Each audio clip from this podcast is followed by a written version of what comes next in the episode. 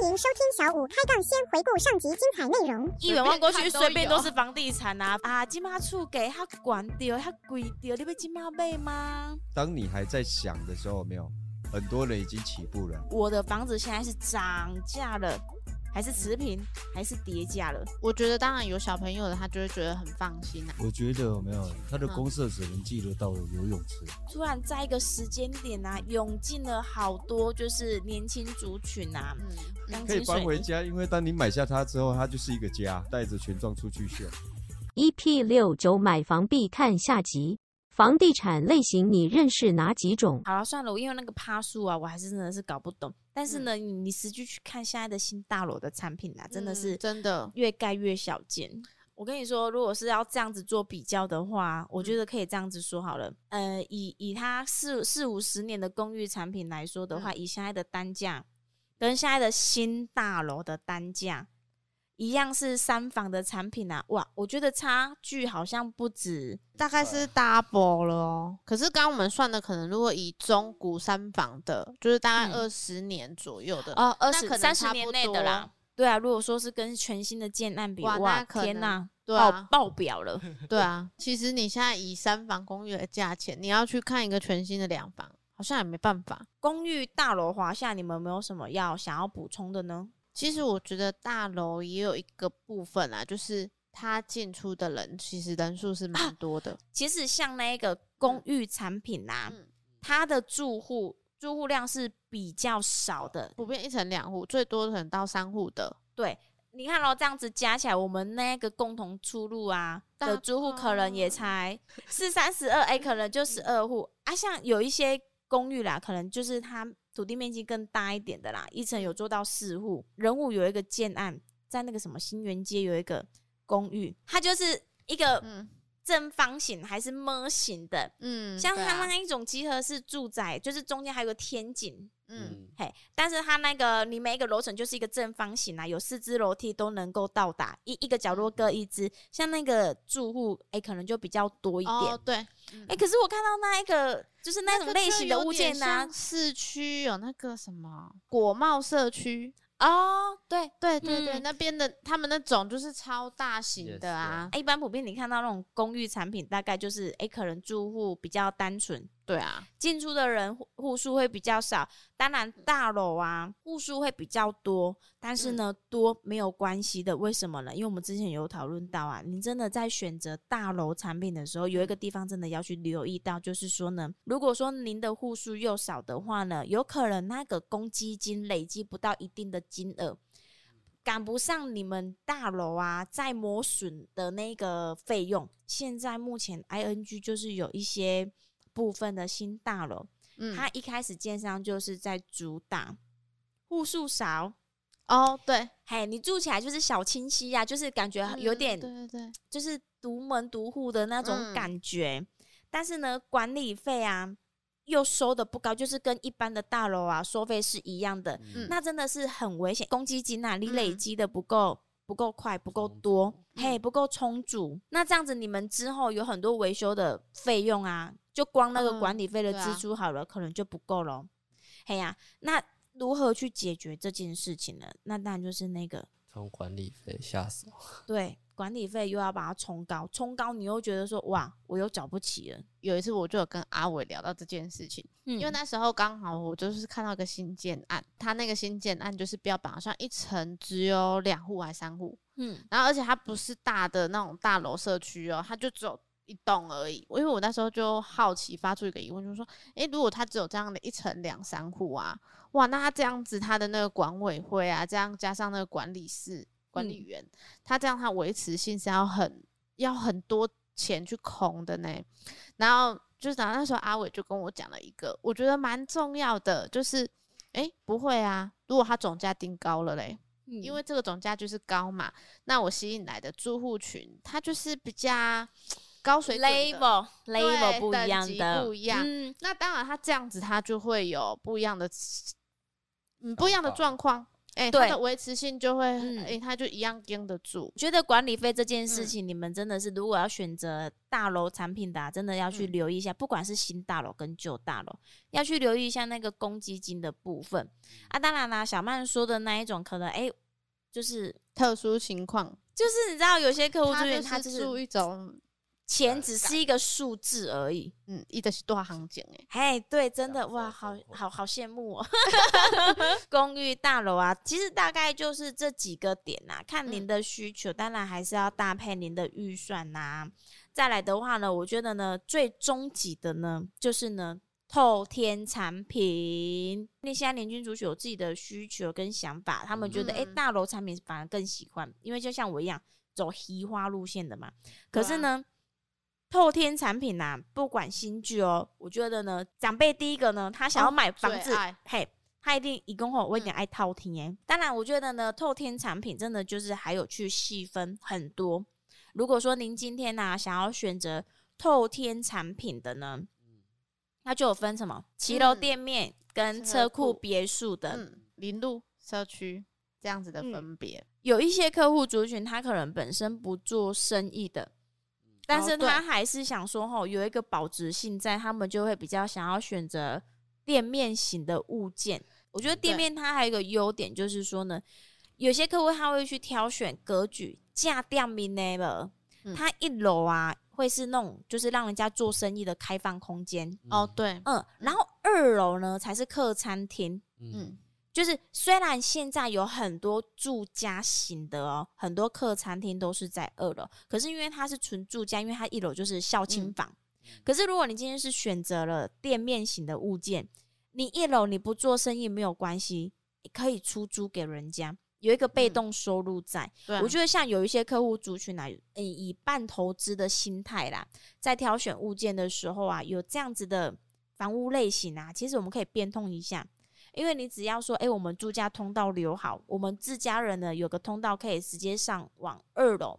对，嘿，我们二楼以上就是我们自自己的住家空间嘛。嗯、可是你一楼啊，空着也是空着啊，你车子也没有那么多要停的话，其实像那样子店面的空间呢、啊，你也可以就是出租给人家，嗯、你一个被动收入在啊，哎、欸，这样子还多一个可以帮你缴房贷。我觉得这也是一个就是哎。欸让自己轻松的方式啦，就是现在不是很流行那种孝亲房格局嘛？对。可是有一些客人他就很喜欢找店面型的来做，嗯，因为他大部分店面型其实现在都是比较等长型。我有一些客人他就是专找这种，因为就是会比较好去让你去规划空间隔间，嗯，甚至是有时候如果长辈已经没有要继续住孝亲房，嗯，他一楼空间还是可以做其他的规划。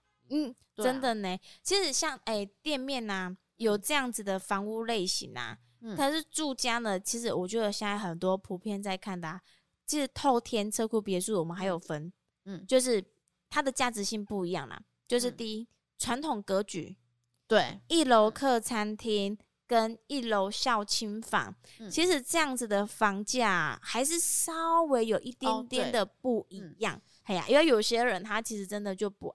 不太爱这种一楼孝亲房的空间、嗯，可是我觉得呢，它不见得这个空间就否这个名字而下去做使用。哦、我有客人，他就是他有说过、嗯，可以做那种就是像工作室会会客那样子的空间。对，就是有一个变成是你的小客厅、啊，你一楼有一个这样子的会客空间啊，我觉得也是蛮便利的，因为你不会哈，吉比奇那个跨很很。嗯你你一进去，你你的那个住家空间还是保持的，你有一个就是隐私性，还对隐私性、隐秘性的。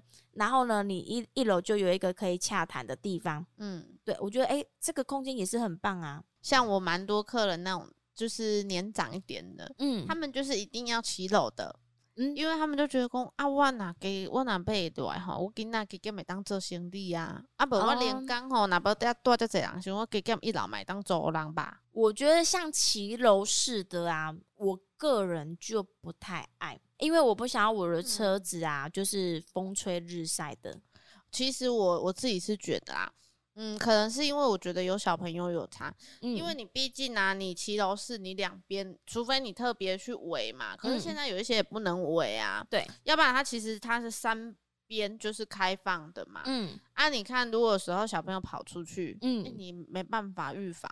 很难避免，因为你车库门你可以拉下来啊。对啊，就是有啦。我觉得这个是他真的，我个人觉得啊，骑楼式的一个小缺点在啦。现在啊，你如果要包起来，其实它好像也不是合法的。就是对你骑楼，你左右边围起来。对啊，你想说那个其实是一个像是要留一个通道。嗯，对，骑楼公共空间透天产品再来的话，就是还有分住家、住家别墅。哦，对，嗯。有些他就会想要买那一种比较住家型的物件，看比较临近呐。你你要买店面型的，啊，第一个它一定是可能大马路旁边，嗯、有做生意的可能性嘛，有人潮跟车潮啊，音量可能就会比较嘈杂一些。那时候林路社区啊，我们好像也有去聊一集，嘿，对，也有去讨论到，嗯、就是它有分两种类型呐。可是我我觉得大部分我最近的客人呐，啊。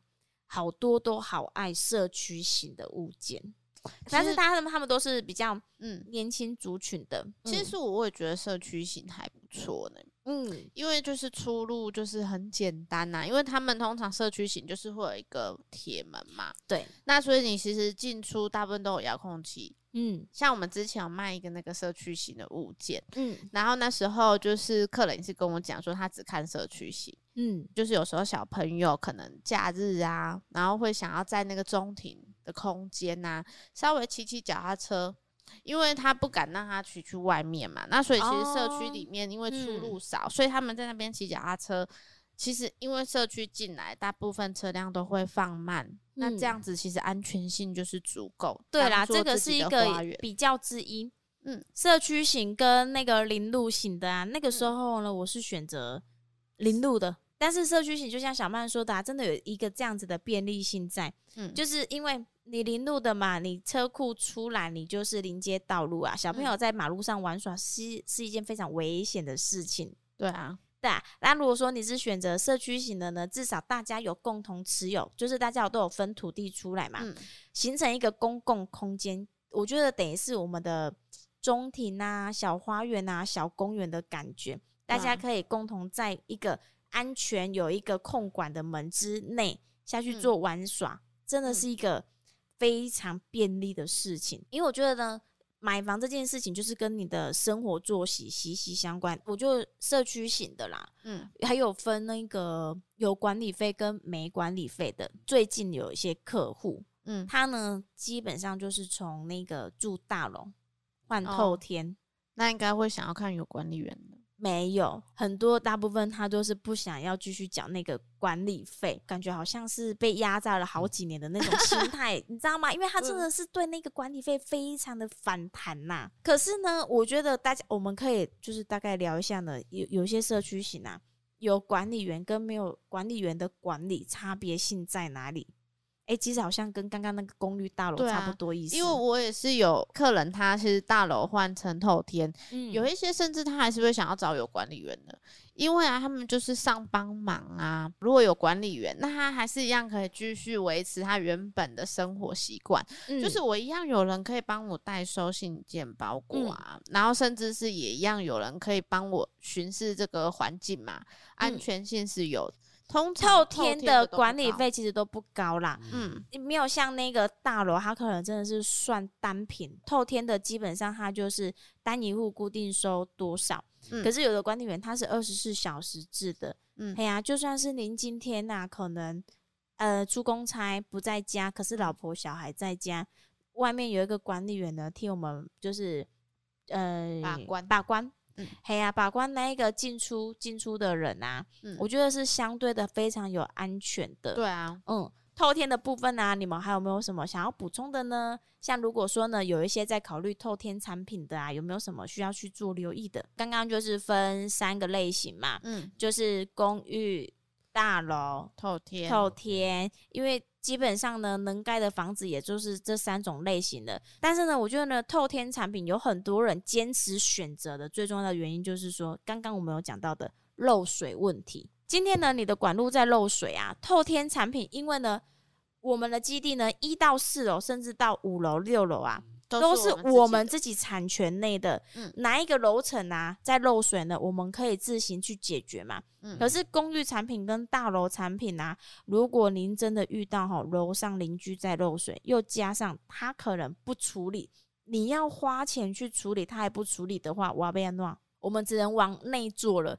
就是往我们自己的住家往上做。很多跟就是跟我买房子的那个客户啊，他们会想要从大楼换成是透天，嗯，就是这样子的原因在，因为他们真的是实地去发生过，所以他们怕了。其实透天还有个优势啊，比如说哎电路。管路就是老旧了，我们要整理。嗯、其实大楼啊跟公寓在整理上面都没有那么方便，可是头天你就很方便，嗯、因为我就自己家独立产权啊。嗯，啊，你今天想干嘛？啊、想翻修、想整修都可以的，除非说呢，哎、欸，你可能你小孩住三楼啊，就是不同意妈妈这样子做，嗯，那没关系啊，这个呢，我们就不用上那种，我们可以私下解决，因为你住那个公寓大楼啊。你你楼上的邻居呢不同意呢，你也不能对他怎么样嘛，就是有有这样子的差别性，因为嗯都是跟生活息息相关。嗯、我有些客户遇到的实例就是这样子，有些客户族群他其实会看电梯型的物件，